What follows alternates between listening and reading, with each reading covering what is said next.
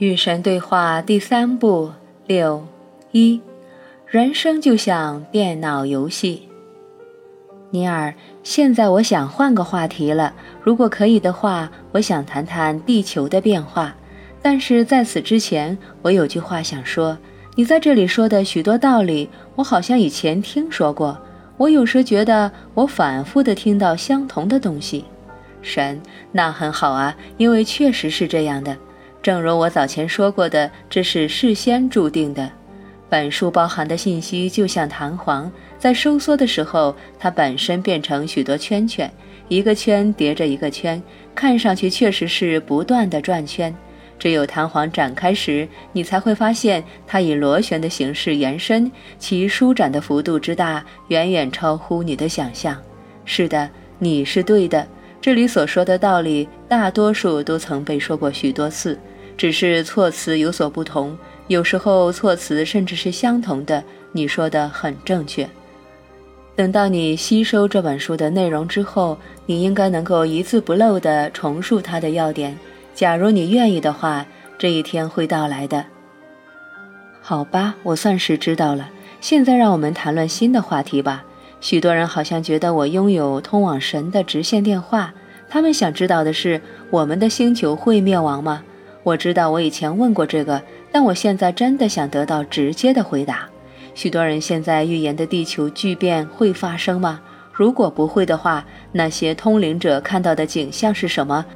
是虚幻的场景吗？我们是该祈祷吗？还是应该改变？我们能做什么努力吗？或者说，只能绝望地坐以待毙？我很高兴可以回答这些问题，但我们谈论的可不是新的话题，不是吗？不是的，因为答案我早就给你了，它包含在我前面几次对时间的解释之中。你是说，凡事将要发生的事情都已经发生那部分吗？是的，但已经发生的事情是什么？是怎么发生的？是什么发生了呢？是宇宙间所有的事情，宇宙间所有的事情都已经发生。每种存在的可能性都是事实，都是已经完成的事件。那怎么可能？我还是不明白，那怎么可能？接下来我会用你容易理解的话来进行解释，看看是否对你有帮助。你见过孩子用光盘玩电脑游戏吗？见过。你不觉得奇怪吗？对孩子用操纵杆做出的每个动作，电脑是怎么懂得做出反应的呢？是的，我确实对这个很好奇。关键就是光盘。电脑知道如何回应孩子做出的每个动作，因为每个可能的动作及其合适的回应都已经被放到光盘里了。太神奇了，简直有点超现实。每个结果以及造成每个结果的操控动作都已经被程序编进光盘里。你觉得这很神奇吗？其实不算了，这只是技术而已。如果视频游戏的技术就让你觉得很厉害，那你应该看看宇宙的技术再说。请把宇宙之轮当做电脑光盘，所有结局已经存在，宇宙只是等看看你这次选择的是什么。当游戏结束时，无论你是输是赢，或是输赢未决，宇宙将会说：“想再玩一次吗？”你的电脑光盘不会在意你是输还是赢，你无法伤害他的感情。它只是向你提供再玩一次的机会。所有结局已经存在，而你惊艳到哪个结局，完全取决于你做出的选择。这么说，神无非就是一张电脑光盘了。其实我不会这么说，但在这整套对话录中，我不断的用各种比喻来讲道理，以便每个人都能够理解。所以我觉得你把神说成光盘是个很好的比喻。从许多方面来说，生活就像一盏光盘，各种各样的可能性都是存在的，而且都已经发生。你可以从中挑选一种你想要经验的可能性，这跟你那个关于地球巨变的问题有直接的关系。许多通灵者说地球将会发生巨变，他们的描述是准确的。他们打开了通往未来的窗户，看到了未来。问题在于，他们看到的是哪个未来？就像光盘里的游戏结局，并非只有一种。在某种结局里，地球将会毁灭；在别的结局里，它不会毁灭。实际上，所有的结局都已经发生。别忘了，时间我知道，我知道，时间并不存在。对的，所以呢？所以一切事情是同时发生的。你又说对了。所有已经发生、正在发生和将要发生的事情，现在全都存在，就像电脑游戏里的所有动作都存在于光盘里面那样。所以，如果你认为通灵者预言的那些末日场景变成真的会很好玩，你可以把所有心血倾注在那上面，你可以让那种场景在你面前发生。如果你认为你想要经验另一种实在，那么把你的心血倾注给他，你将能够把这种结果吸引到你身边。总之，你就不肯告诉我地球会不会发生巨变，对吧？我还等你来告诉我呢。这取决于你们的思维、话语和行动。关于二千年电脑问题呢？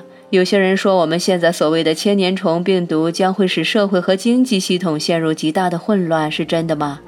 你们觉得呢？你们的选择呢？你认为你们跟这个问题毫无关系吗？我告诉你吧，那么想是不对的。你真的不肯告诉我们这个问题会造成什么后果吗？我来这里不是为了预测你们的未来，也不会那么做。我能够告诉你的就这么多。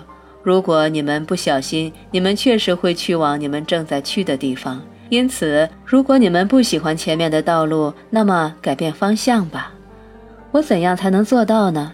我如何能够影响如此巨大的结果呢？我们应该如何面对那些通灵者或者灵界权威的灾难预言呢？反求诸己，去寻找你内在的智慧，看看你的内心要你做什么，然后照着做。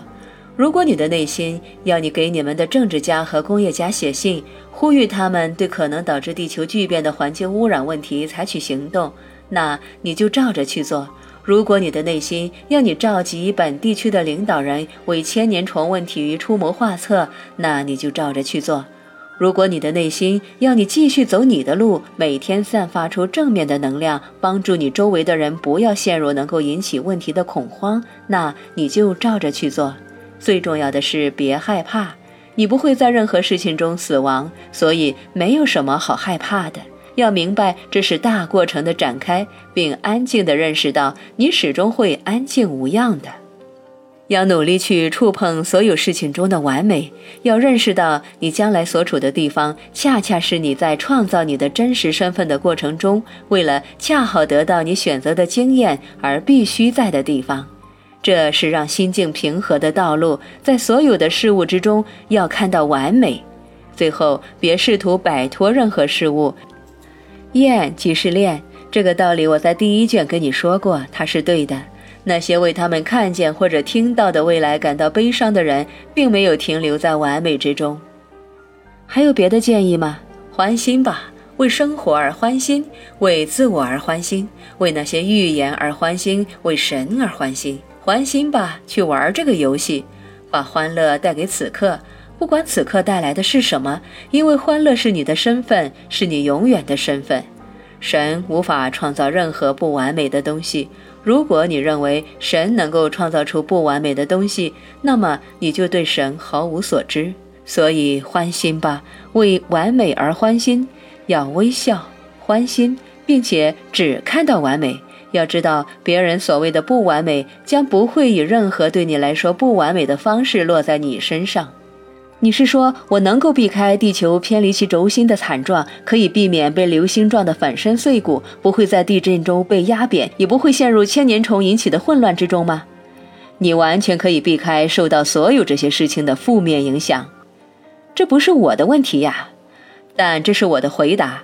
你要无所畏惧地面对未来，理解生活的过程，并明白这过程中的一切都是完美的。那种平和、冷静和镇定将会引领你远离绝大多数被别人认为负面的经验和结果。